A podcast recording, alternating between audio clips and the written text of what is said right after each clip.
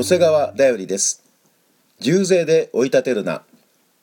預言者エゼキエルに掲示された世の終わりに再建されるエルサレム神殿の幻で神は君主たちに次のように命ぜられました。神である主はこうせられる。イスラエルの君主たちをもうたくさんだ。暴虐と暴行を取り除き抗議と正義とを行え。私の民を重税で追い立てることをやめよう。神である主の蜜げ正しい計り正しいエパ正しいバテを使え。エゼキエル書45章9節から10節。民に重税が課せられ憲法や法律教育や行政における公義と正義が顧みられなくなるとき神による裁きが始まります。